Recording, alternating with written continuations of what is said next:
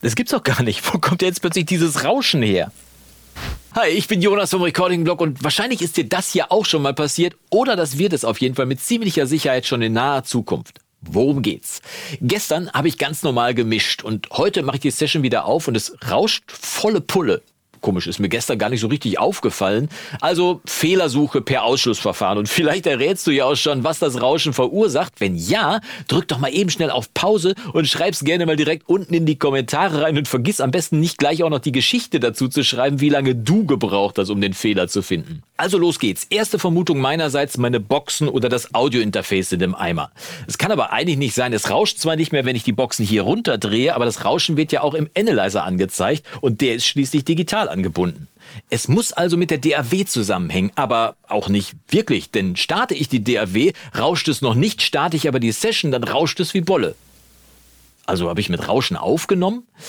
Auch nicht wirklich, denn es rauscht ja auch, wenn ich nichts abspiele. Es könnte also ein Plugin dahinter stecken, das vielleicht rumspukt oder vielleicht sogar kaputt gegangen ist. Und das tut es auch. Hm, zumindest halb, denn das Plugin ist nicht kaputt, sondern es macht einfach nur das, was es soll.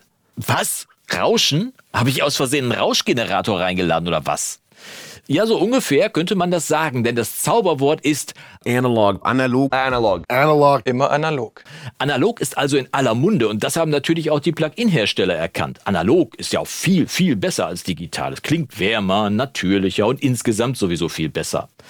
Mal davon ab, dass an wärmer und natürlicher bei einigen Plugins durchaus was dran ist, scheint es aber auch Plugins zu geben, für die der Hauptbestandteil von analogem Sound vor allem Rauschen zu sein scheint. Klickst du also zum Beispiel bei diesem Waves CLA 76 Kompressor den Analogschalter, dann fängt es schon an zu rauschen, ohne dass der Song spielt. Mit anderen Worten, selbst wenn das Plugin dem Sound auch Wärme und natürliche Obertöne hinzufügen sollte, ist es aber trotzdem vor allem das Rauschen, das ein wichtiger Bestandteil des Mythos Analog zu sein scheint.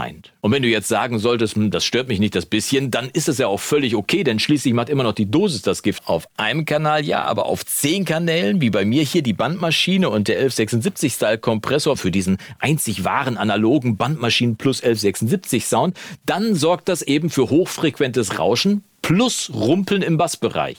Ist das ein Problem?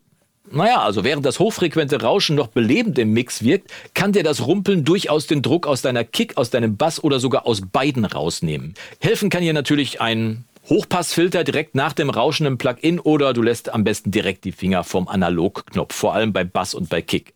Und wenn du wissen willst, wie du deinen Mix ganz bewusst mit Rauschen auf das nächste Level hebst, dann klick als nächstes hier auf dieses Video, da sehen wir uns dann und bis dahin mach's gut und Yassou!